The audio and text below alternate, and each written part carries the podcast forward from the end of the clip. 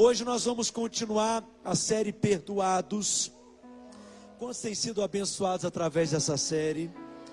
Aleluia. Essa é uma série em que eu tenho recebido muitas perguntas ao longo da semana, no WhatsApp, no direct do Instagram, e tantos questionamentos as pessoas têm feito. Eu fico muito empolgado com isso. Acredite, isso é sinal que aquilo que temos ministrado tem virado assunto nas mesas, nas conversas, nos almoços, no café da manhã, na célula, na pós-célula, e você percebe que esse assunto ele é tão relevante, tão importante e até profundo pelos inúmeros questionamentos que vão sendo levantados a partir daquilo que temos ensinado.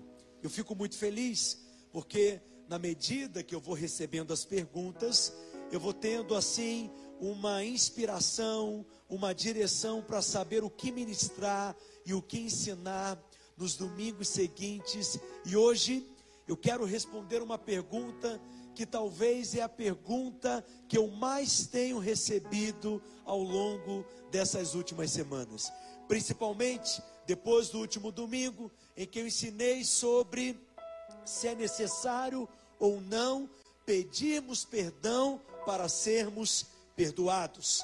E aí eu falei um pouco sobre a questão da confissão de pecados. E aí nós chegamos no momento em que nos deparamos com o texto de 1 João, no capítulo 1, no verso 9. Porque quando ensinamos sobre essa questão da confissão de pecados, imediatamente as pessoas mencionam esse texto na primeira carta de João, no capítulo 1, no verso 9, e hoje eu quero compartilhar a respeito desse texto junto com você.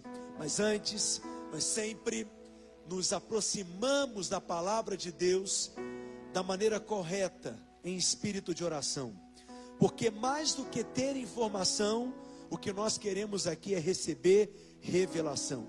Mais do que ter um entendimento natural, intelectual e lógico da palavra de Deus, nós queremos que essa palavra seja revelada, vivificada em nosso espírito, e é por isso que nós precisamos orar.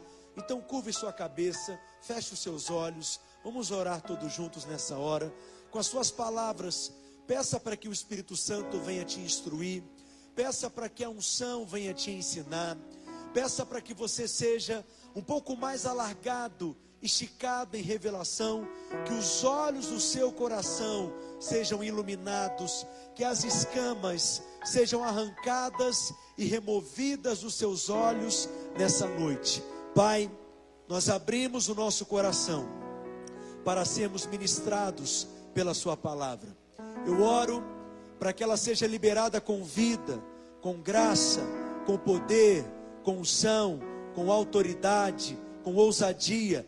A tua palavra, que é essa espada afiada, a espada do teu espírito, que ela penetra no mais íntimo do nosso interior, ao ponto de separar alma e espírito, que a tua palavra nessa noite possa cumprir o teu propósito nas nossas vidas. Mais uma vez, eu declaro que o nosso coração está aberto nós estamos receptivos, alertas para receber cada semente da tua palavra, que agora será compartilhada e semeada em nome de Jesus. Se você crê comigo, diga amém. Diga amém mais forte. 1 João capítulo 1, verso 9. Esse é o versículo em que as pessoas se prendem mais. E esse versículo é interessante porque ele é único no Novo Testamento. Quero dizer é que não há no Novo Testamento nenhum outro versículo que fala algo a respeito do que João escreve aqui no verso 9. E nenhuma epístola que o apóstolo Paulo escreveu, e Paulo escreve a maioria das cartas do Novo Testamento, 75% do Novo Testamento foi escrito por Paulo. Mas em nenhuma das epístolas das cartas que Paulo escreve para as igrejas neotestamentárias, as igrejas que nasceram ali naquele período e consequentemente para nós, e nenhuma delas Paulo toca, Paulo menciona e Paulo ensina a respeito da questão da confissão de pecados. Mas nós temos esse texto diante de nós, e esse certamente é um texto importante, e nós vamos meditar nele nessa noite, e nós teremos revelação. Quem diz amém? Mas eu quero falar então sobre confissão de pecados. Mas antes de entrar no texto de 1 João, no capítulo 1, no verso 9, especificamente, eu preciso dizer que eu não sou contra confissão de pecados. Não creio que é errado confessarmos pecados. Não há nada de errado em confessar pecados, desde que, quando você confessar o seu pecado diante de Deus, você confesse consciente de perdão. Que você chegue diante de Deus, que você se aproxime diante do trono da graça, não, não como alguém que não tem o perdão, não como alguém que ainda não recebeu o perdão, que está ali clamando por misericórdia, para que quem sabe então Deus te perdoe. Não, esse não é o espírito que nós nos aproximamos diante de Deus. O espírito é o espírito daquele que crê na obra que já foi terminada. É daquele que crê no poder que há no sangue de Jesus. Que não há pecado maior que o sangue de Jesus. E não há pecado que na cruz não tenha sido cravado. É o espírito daquele que crê que o preço foi pago a dívida foi quitada e ele declara: Eu sou perdoado. Mas eu reconheço, Senhor, isso que eu fiz aqui não é bom, isso que eu fiz não é legal, não é o que eu quero para mim, não combina com a minha natureza, não tem a ver com a vida de um filho de Deus, mas eu estou aqui em paz e alegre, porque eu sei que em Cristo eu já fui plenamente perdoado. Mas me dê sabedoria para me mudar, né, de, de para que eu mude de estilo de vida. Me dê sabedoria para que eu mude de atitude. Me dê sabedoria para que esse hábito mal seja mudado, para que essa cadeia de vício seja quebrada. Quem está entendendo? Essa é a postura do crente. Você percebe a diferença?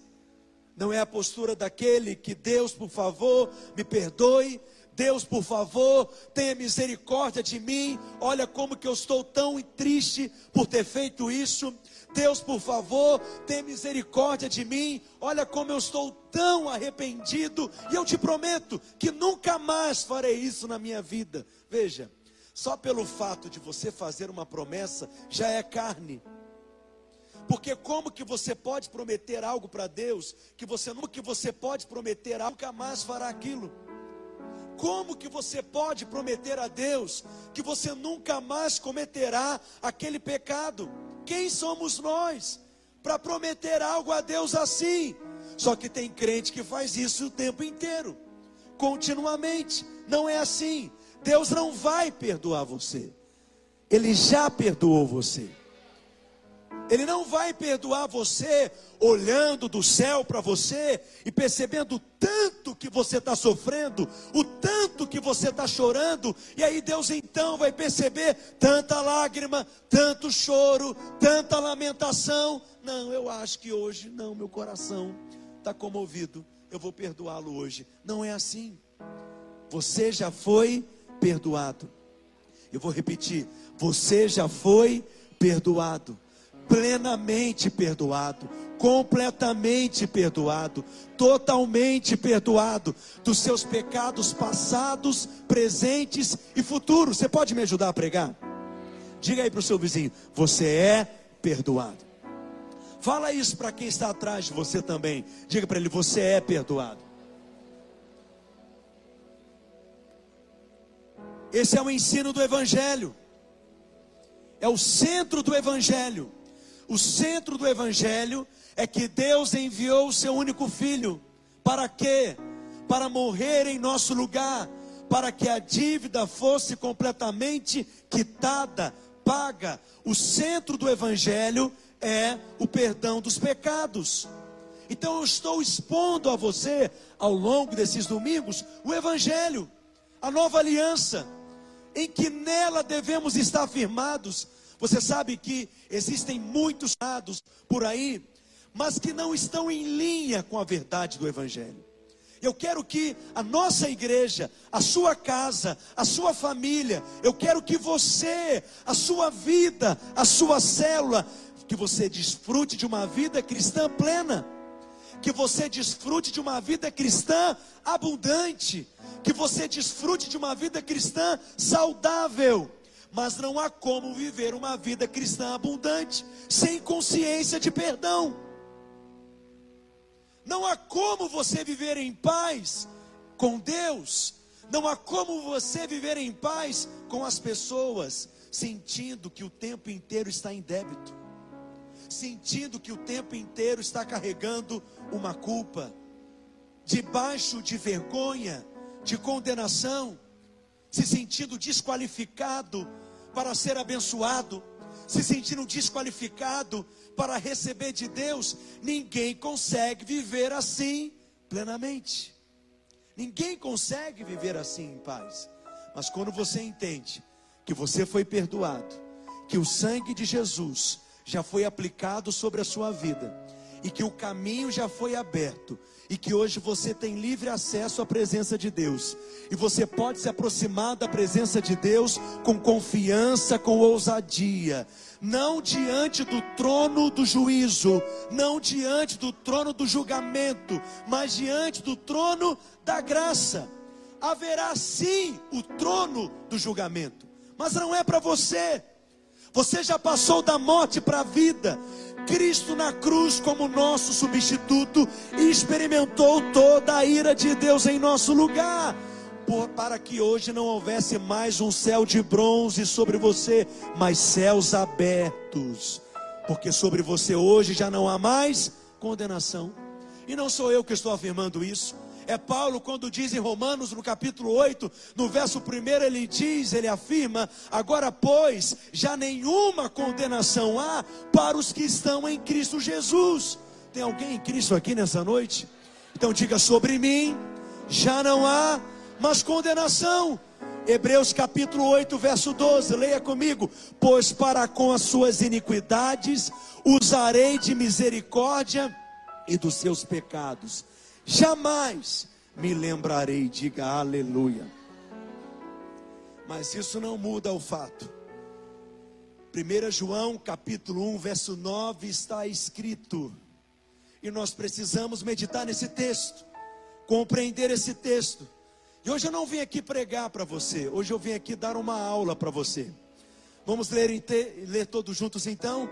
1 João capítulo 1, verso 9, eu quero te ouvir se confessarmos os nossos pecados, Ele é fiel e justo para perdoar os pecados e nos purificar de toda injustiça. É palavra de Deus. Amém. Agora, para você compreender qualquer texto na palavra de Deus, para você interpretar corretamente qualquer texto na palavra de Deus, é fundamental que você observe o seu contexto. A palavra contexto é uma palavra que tem origem no latim, que significa algo que foi tecido em conjunto.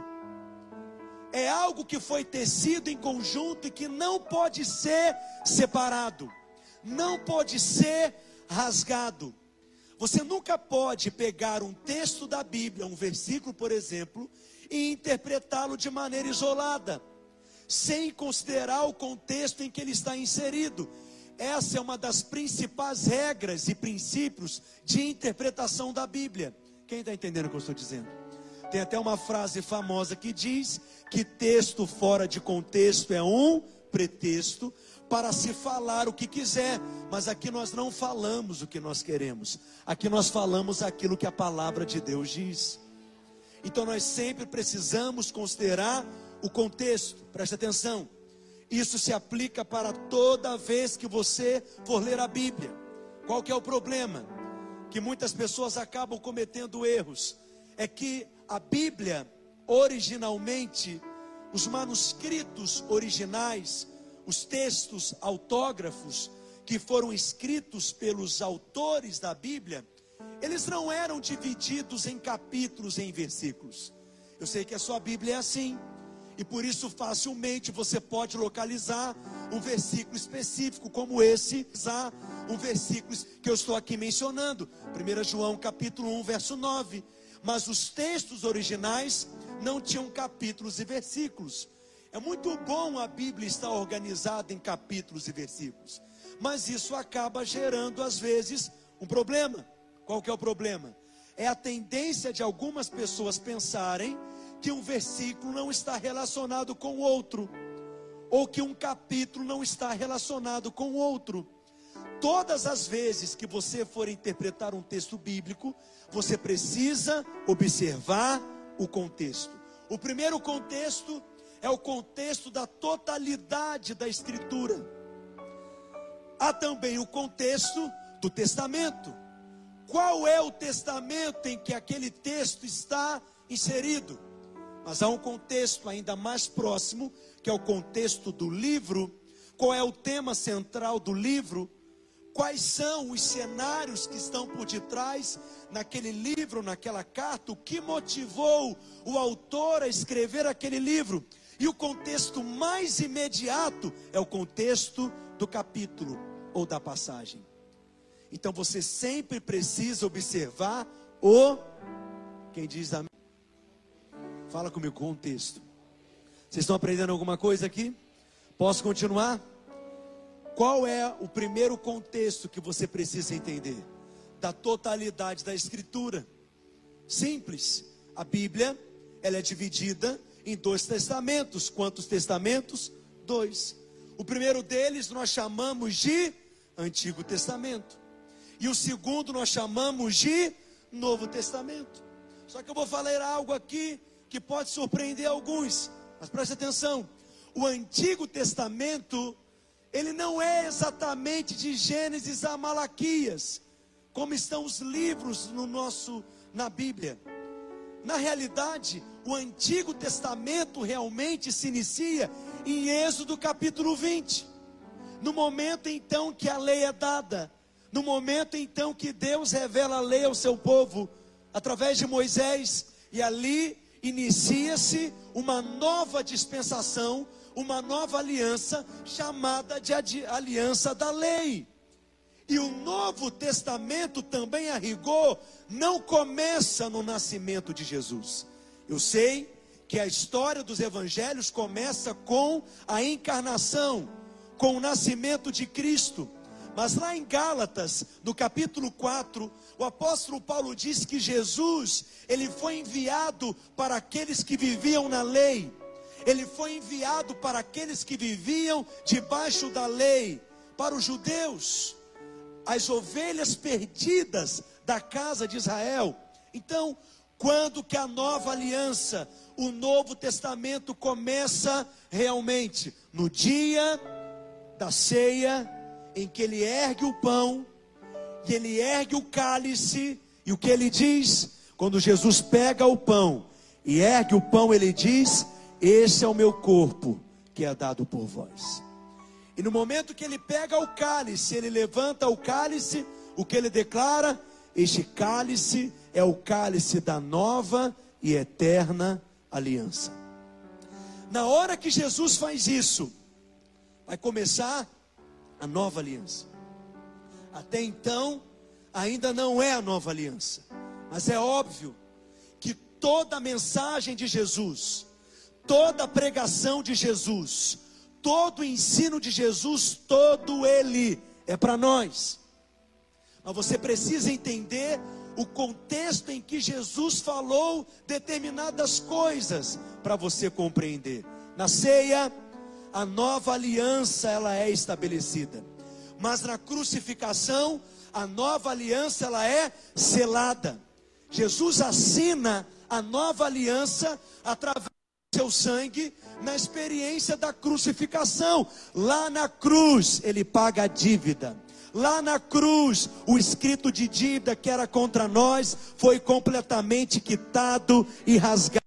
No terceiro dia, ele ressuscita e ele vai apresentar o seu sangue diante de Deus, de maneira que 50 dias depois, o Espírito Santo ele é derramado e agora passamos a viver numa nova época, numa nova era, numa nova dispensação, na dispensação da graça, que também é chamada de dispensação do Espírito, totalmente daquela que era antes da cruz. Então a cruz mudou tudo. E nós vivemos da cruz para cá. Nós estamos do lado de cada cruz. Alguém está aprendendo alguma coisa, gente? Se você não acompanhar o meu raciocínio hoje, você não vai entender nada no final. Então fica aqui comigo, porque você já percebeu que eu não sou pregador de três pontos. Eu vou construindo um raciocínio, um entendimento. E eu espero que você vá comigo até o final. Quem está aqui? Primeira coisa então que você precisa entender é que existe Antigo Testamento e Novo Testamento. Compreendeu isso? Aí você tem que entender o seguinte: tudo que foi escrito na Bíblia é para a sua instrução. Tudo que está escrito na palavra de Deus e toda a Bíblia é a palavra de Deus, de Gênesis Apocalipse, ela é a palavra de Deus tudo que está na palavra de Deus, que é toda a Bíblia, é para você, é para a sua edificação e é para a sua instrução. Você entende isso? Mas nem tudo foi escrito para você. Como assim, pastor? Vou te dar um exemplo. Você vai lá e abre no Antigo Testamento, no livro de Levítico. E no livro de Levítico há uma série de instruções há uma série de orientações. Uma delas, o livro de Levítico instrui que ao semear no campo, não pode misturar as sementes.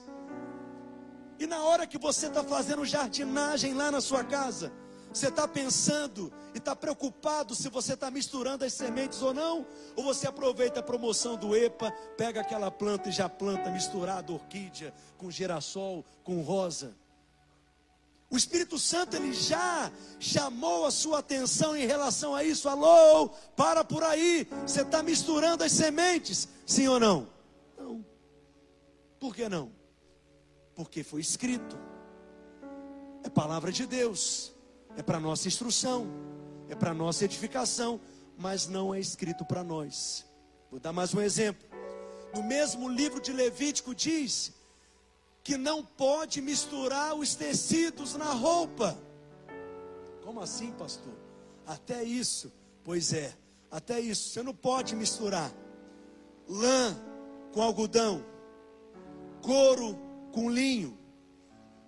Aí você veio vestido aqui para o culto, com lã, algodão, poliéster, couro, linho, tudo misturado segundo o livro de Levítico, você está em pecado. O Espírito Santo não falou com você, sabe por quê? Porque Levítico é palavra de Deus, porque toda a Bíblia é a palavra de Deus, foi escrito para nos abençoar, nos edificar, nos instruir, mas não foi escrito para você mais. Alguém está entendendo? Você não tem que se preocupar com a sua roupa nesse aspecto e nem com comida. Agora eu vou pegar pesado. Porque você sabia que a Bíblia proíbe no livro de Levítico comer camarão? Aí você fala, agora eu mudo de religião. Não pode comer camarão, não pode comer lagosta. Não pode comer ostra. Quem gosta de ostra aqui? Ostra é algo maravilhoso, fresquinha, com um limãozinho, você chupa a ostra. A ostra gratinada, então, com queijinho parmesão, é algo maravilhoso. Gosta de ostra? Gosta, Ian? Tem que experimentar para fluir mais unção. Segundo a Bíblia, agora vai pegar pesado, não pode comer carne de porco. Um leitão a pururuca, então você vai para o inferno de cabeça para baixo. Livro de Levítico, é palavra de Deus para nos abençoar, nos instruir, nos edificar. Isso está na Bíblia. é palavra de Deus, mas não é para você mais. Se você quer se abster de comida, se você quer deixar de comer camarão, meus pêsames. Se você quer deixar de comer carne de porco, fique em paz, tudo bem. Mas Deus não está requerendo mais isso de você. Na nova aliança, você não tem que se preocupar nesse aspecto. Deus agora o que ele faz? Santifica a comida. Você vai lá no mercado, compra o que você deseja comer, chega em casa, você abençoa, Deus santifica, e você come com a sua família e você dorme em paz. Eu achei que vocês iam ficar mais animadinhos quando a gente fala de comida, porque, pastor, tudo bem, mas isso tudo que você falou é Antigo Testamento, mas e Novo Testamento? No Novo Testamento também há exemplos assim. Jesus chega para os fariseus em Mateus e Jesus chama os fariseus de quê? Raça de víboras. O que é uma víbora? Uma cobra venenosa. É como se Jesus estivesse dizendo para aqueles homens religiosos: vocês são um bando de cobra peçonhenta vocês são um bando de cobra venenosa. Isso foi escrito, está na palavra de Deus, sim ou não?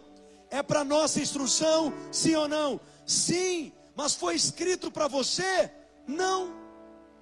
Você não é uma cobra venenosa.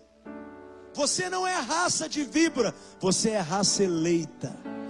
Você não é uma serpente venenosa. O que que você é? Filho de Deus. Então, quando alguém se levanta na congregação, um profeta, e ele abre a boca para profetizar, e ele chama a congregação de raças de víbora, acredite, ele não está profetizando no espírito da nova aliança, porque nós não somos filhos da serpente, nós somos filhos de Deus. Nós não somos uma raça de víboras, nós somos uma raça eleita. É isso que nós somos. Alguém pode dizer amém?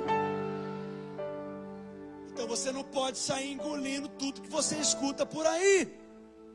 Mas, pastor, eu estou achando interessante tudo isso que você está falando, mas o tempo está passando, e o que que isso tem a ver com João? Tem tudo a ver com João. Porque agora chegando na primeira carta que João escreve, o que você precisa entender é que Pedro, Tiago e João, diga comigo, Pedro, Tiago e João, eles tinham um ministério para os gentios, sim ou não? Não. Eles tinham um ministério para alcançar os judeus.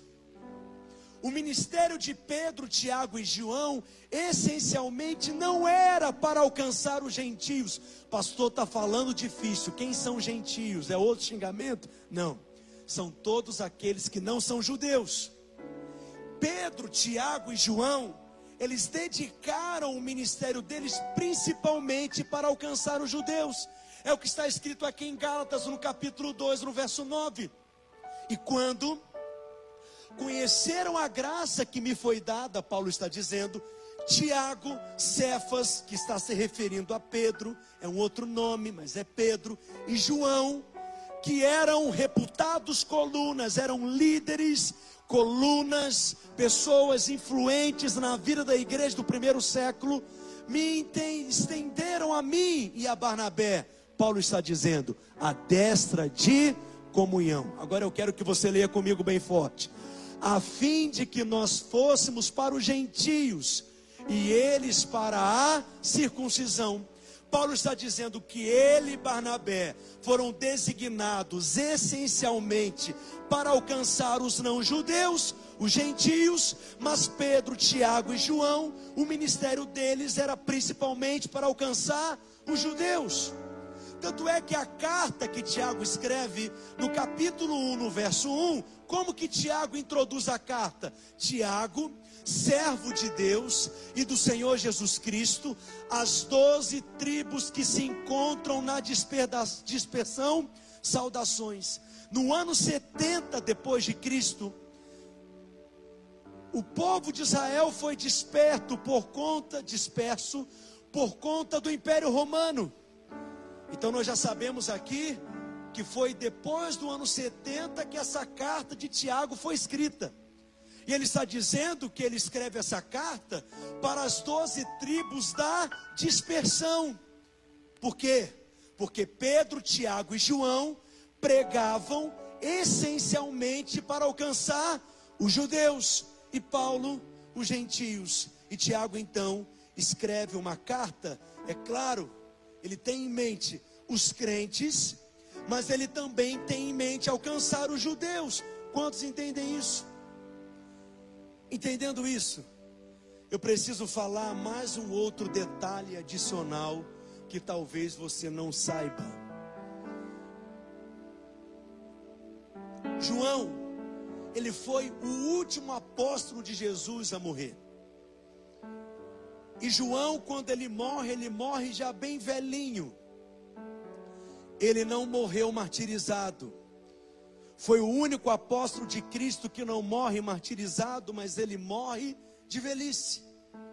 E João, ele dedicou o seu ministério principalmente para resolver problemas doutrinários que se levantavam entre as igrejas, heresias, ensinos errados que distorciam a mensagem do evangelho, que eram levantados entre as igrejas. E uma das heresias que João vai tratar na sua carta se chama gnosticismo, que existe até hoje. Seus ensinamentos é uma heresia que surgiu dentro da igreja. E João, o ministério dele era um ministério de consertar redes. Eu acho isso muito interessante. Por quê? Porque se você olhar para essas pessoas que Deus chamou, aquilo que elas foram chamadas para desempenhar no ministério, era muito parecido com aquilo que elas faziam naturalmente. Pedro, por exemplo, quando foi chamado por Jesus, o que que Pedro estava fazendo? Pescando peixes.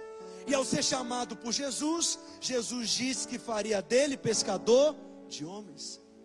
O apóstolo Paulo, por exemplo, era um fabricante de tendas, era um construtor de tendas, e ao ter uma experiência com Jesus, ele é aquele que recebe a revelação das bases da igreja.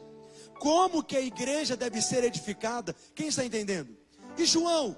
João, ao ser chamado por Jesus, estava ali limpando as redes do seu pai, que era pescador, Zebedeu. E o ministério de João é um ministério de conserto, é um ministério de restauração as cartas que João escreve é para limpar as redes. Então isso pode te dar uma pista também. Você que quer encontrar o seu propósito, e o seu chamado, e o seu lugar de destino. Alguém aqui está sendo abençoado? Então veja que João, ele escreve as cartas com isso em mente, porque ele tem um ministério de restauração e de conserto. E esses gnósticos, eles tinham várias doutrinas, vários ensinos, ensinos estranhíssimos. Eles ensinavam, por exemplo, que a matéria, o corpo, a matéria é essencialmente má e o espírito, ele é essencialmente bom.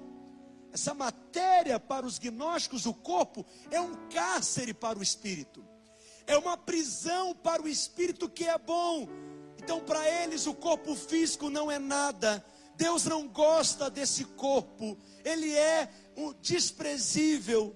Tudo o que tem valor para Deus e que Deus se importa é aquilo que tem um valor espiritual. Então, por consequência disso, eles ensinavam, por exemplo, nas igrejas, que a encarnação de Cristo não tinha acontecido. Que Jesus na realidade não havia encarnado, que Jesus ele não veio em um corpo físico, porque Deus ele não iria se humilhar tanto para se colocar em uma posição de ter um corpo físico. Então eles diziam que Jesus ele não veio em carne. Eles diziam que Jesus era um espírito que aparecia para os discípulos ensinava algo para aqueles homens e depois, então, em seguida, ele desaparecia. E no momento da crucificação, eles diziam que outro tomou o lugar dele, mas que ele mesmo nunca foi crucificado na cruz, porque ele nunca teve um corpo físico, apenas um corpo espiritual, etéreo.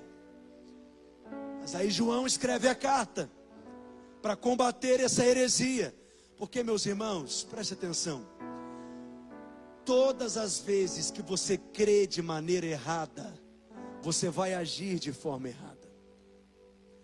É por isso que uma crença errada é algo muito perigoso. Eu diria que uma crença errada é até pior do que um comportamento errado.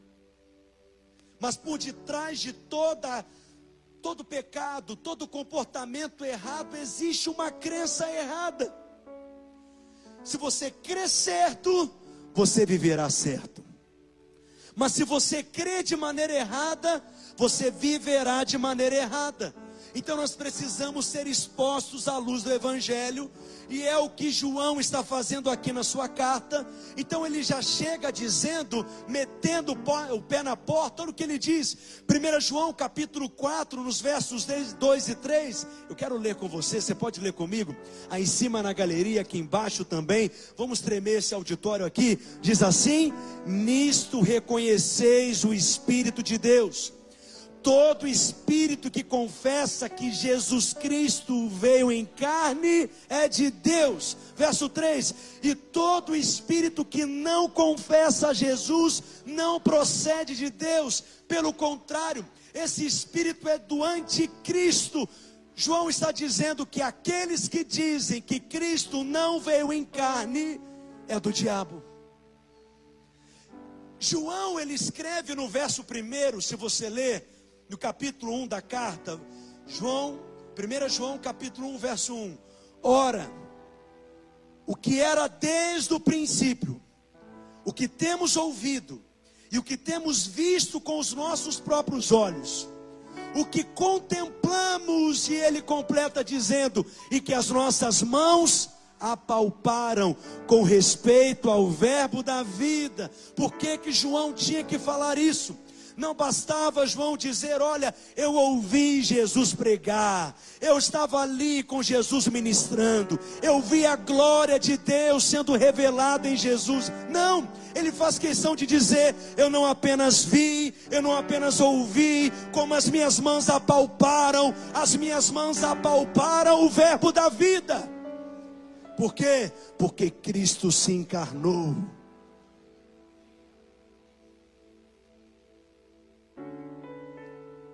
Então João está dizendo: olha, ele veio em carne, sim. Eu toquei nele, eu peguei nele, eu o apalpei. Essa era uma doutrina ensinada pelos gnósticos. Mas havia uma outra doutrina errada, muito estranha, porque eles diziam o seguinte: o que você faz com o seu corpo não atinge o seu espírito. O que você faz com o seu corpo não afeta o seu espírito. O que você faz com o seu corpo, Deus não vê. Deus não se importa. Deus ele só vê aquilo que procede do espírito. Então eles diziam: "Olha, o espírito ele é muito bom. Então não importa o que você faz na carne, não importa o que você faz com o seu corpo. E aí, crendo assim, e eu disse para você que uma crença gera um comportamento, você já consegue imaginar a maneira como eles viviam, o tipo de coisa que eles deviam fazer, o estilo de vida que eles tinham, as práticas que eram presentes e comuns entre eles. Você já consegue imaginar como que era a vida dessa gente? Eles eram libertinos. O que vocês acham que eles faziam com o corpo? Tudo. Porque, segundo eles, Deus não se importa com o que fazemos com o corpo. E aí, João vem para confrontar esse falso ensino. Os gnósticos dizem o que? Se Deus não se importa com aquilo que eu faço na carne, então eu não tenho pecado. Porque o meu espírito não peca, e aquilo que eu faço com o corpo para Deus é irrelevante, o que eu faço com o meu corpo não é pecado, então eles afirmavam que não tinham pecado. Se você diz que não tem pecado, alô, você não pode ser salvo.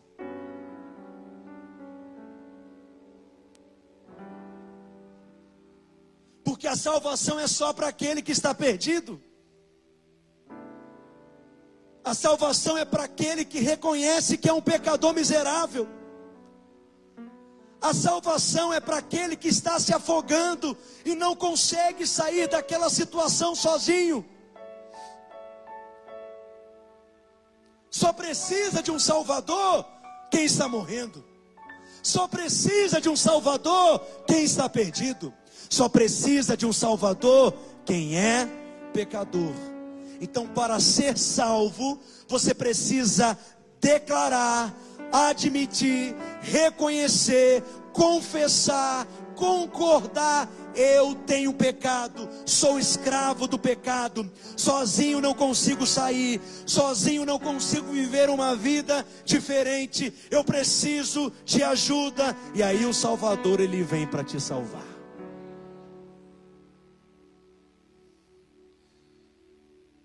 Estou falando muita coisa hoje? Será que é um alimento sólido demais? Você está aqui comigo ainda? Só é possível ser salvo se você reconhecer que é pecador e que precisa de um Salvador. É por isso que todo crente é muito sensível ao pecado. Por que, que o crente é sensível a essa questão do pecado? porque ele sabe que a condição fundamental para que ele seja redimido, resgatado, salvo, é reconhecer a sua condição. Mas os gnósticos não acreditavam nisso, não acreditavam que tinha pecado. Vocês estão me acompanhando? Então você se compreendeu o que eu falei até agora.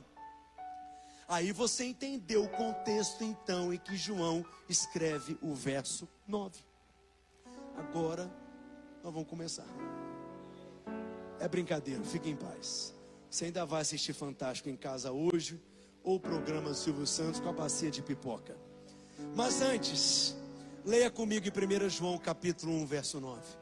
Aliás, vamos ler o verso 6 para entender o contexto por inteiro. Quem está aqui? Você pode ler comigo bem forte para ficar empolgado, animadinho com você? Você está aqui comigo ainda? Abra sua boca gospel então e leia comigo. Se dissermos que mantemos comunhão com Ele e andarmos nas trevas, mentimos e não praticamos a verdade. João está falando de alguém que anda nas trevas.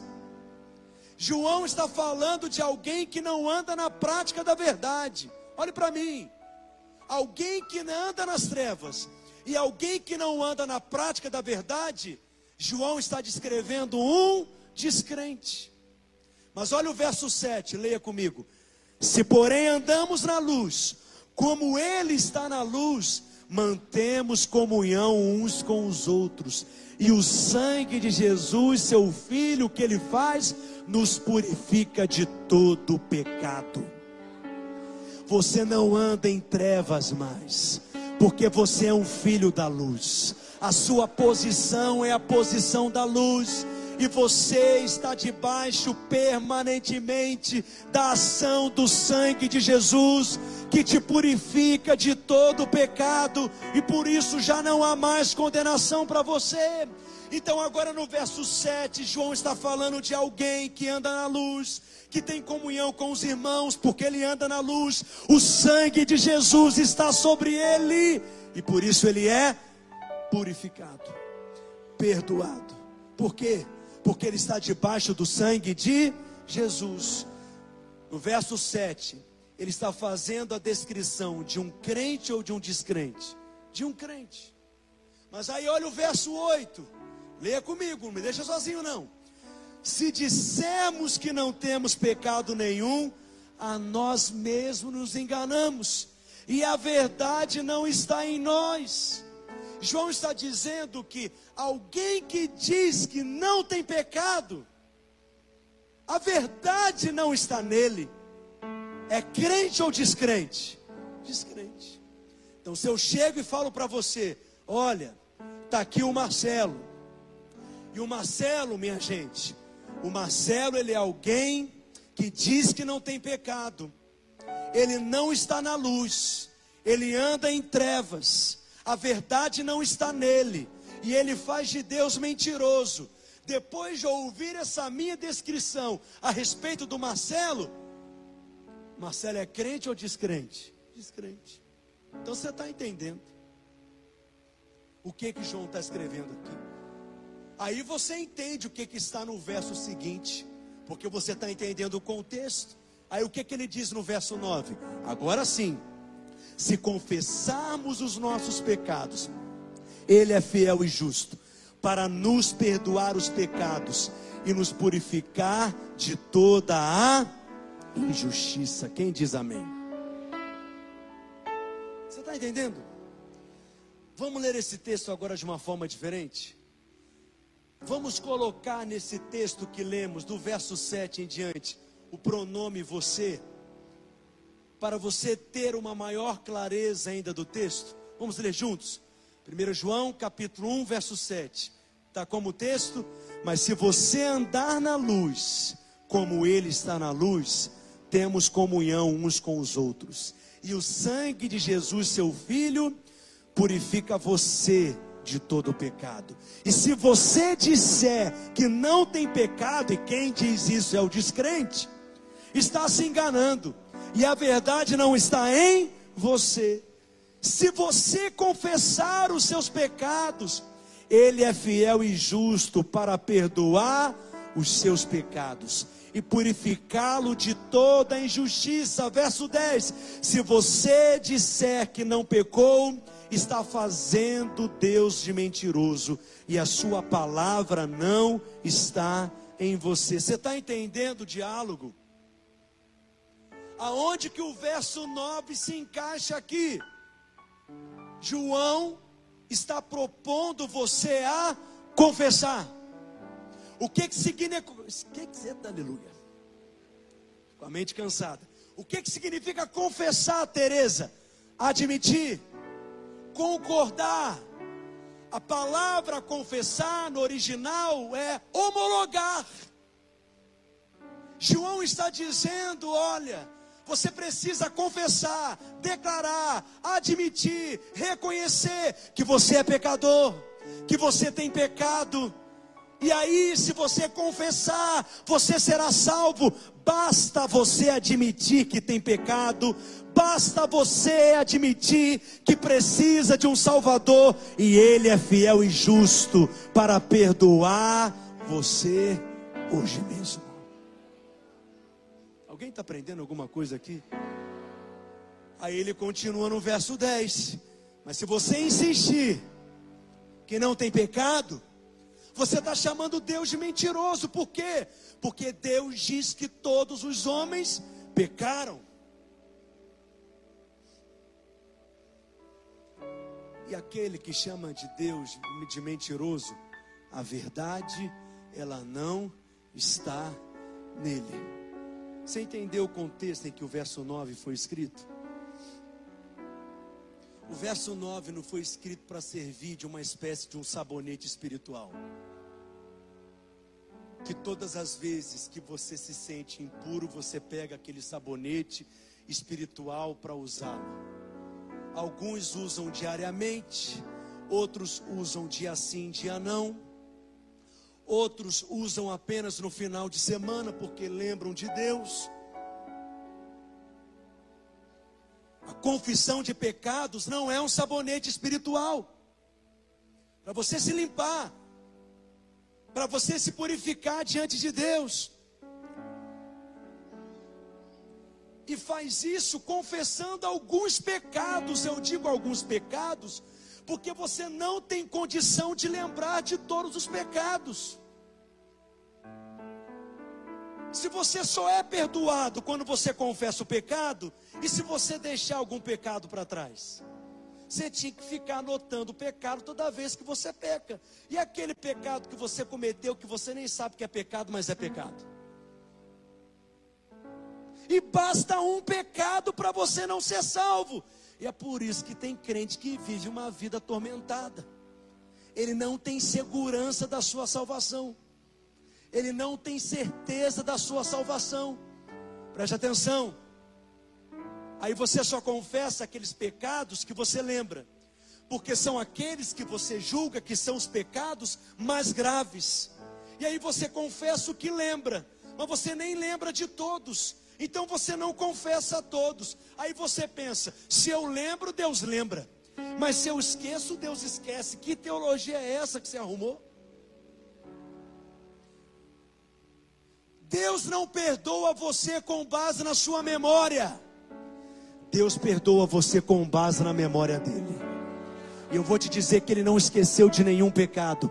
E todos eles já foram cravados na cruz do Calvário e você já foi perdoado de todos eles e a sua dívida já foi completamente quitada. Deus não se esquece porque você esqueceu. O seu pecado não é purificado com base na sua confissão. O seu pecado é purificado com base unicamente, exclusivamente na obra de Cristo no Calvário.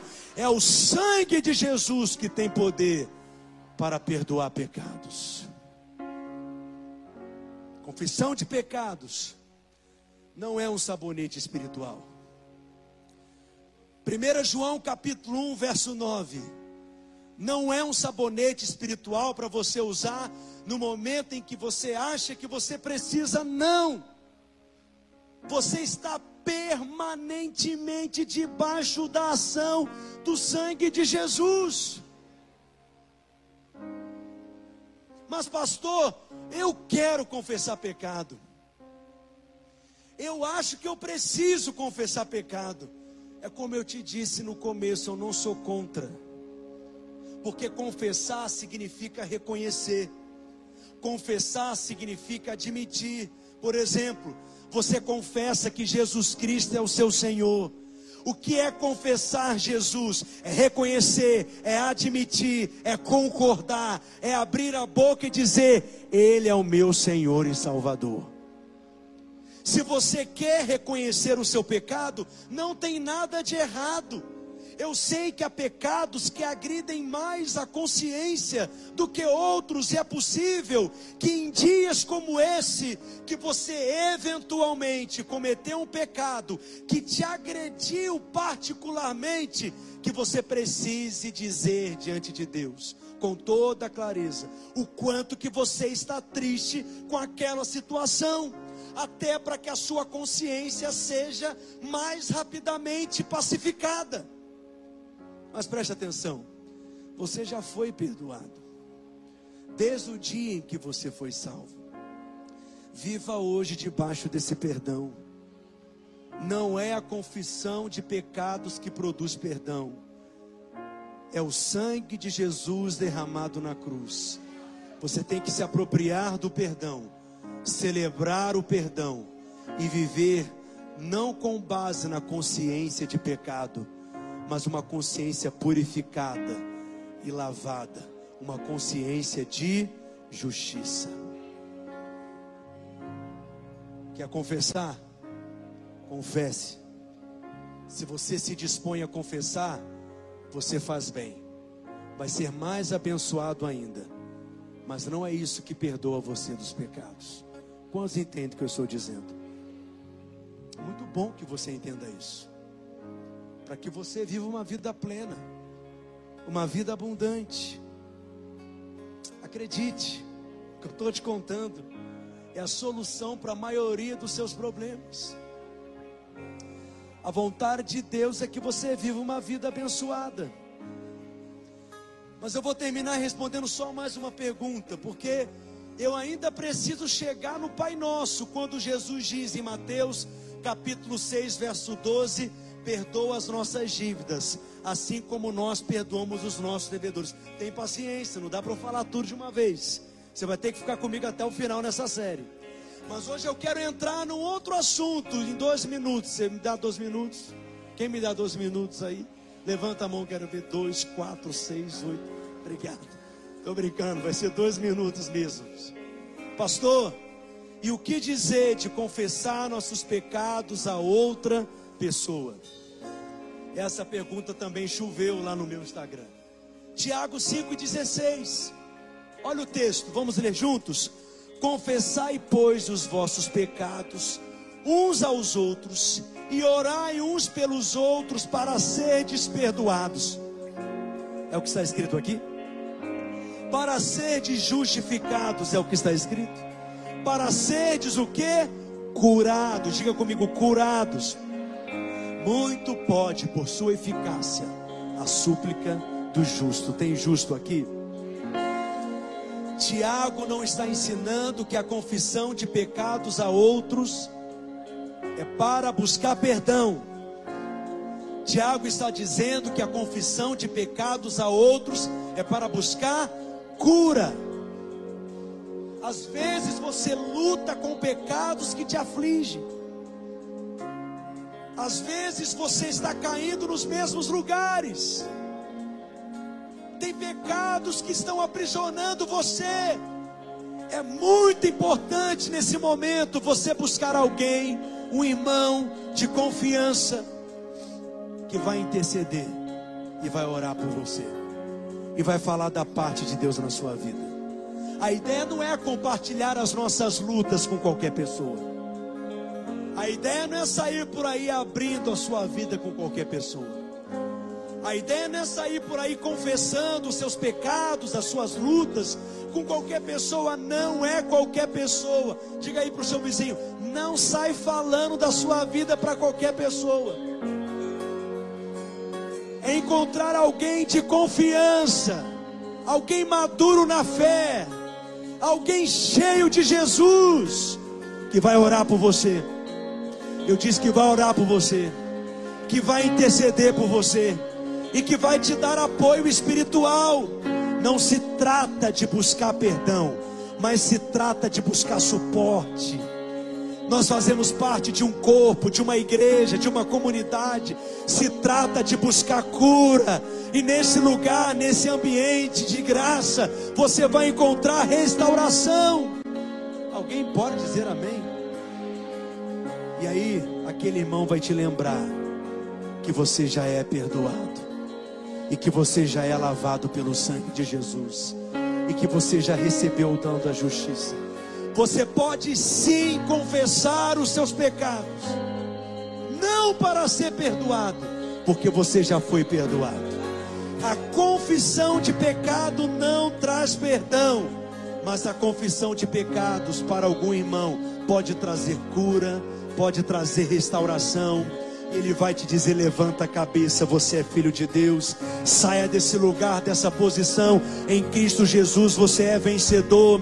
Você vai experimentar vitória diante desse pecado, mas não será na força do seu braço, porque a verdadeira vitória não é conquistada. A verdadeira vitória ela nos é dada, ela nos é concedida e é concedida pela fé na obra de Cristo. Deixa eu te dizer, a próxima série que eu vou ministrar no mês de agosto vai ser uma série que vai revolucionar muitas pessoas. Você pode gerar expectativa. Nós estamos só encaixando as peças do quebra-cabeça. Há algo poderoso da parte de Deus que está sendo liberado na sua vida. Você precisa saber quem você é em Cristo, o que você pode em Cristo, o que você possui em Cristo. Você pode dizer para quem está do seu lado: você é perdoado. Diga, você é perdoado. Fala para ele plenamente perdoado, completamente perdoado.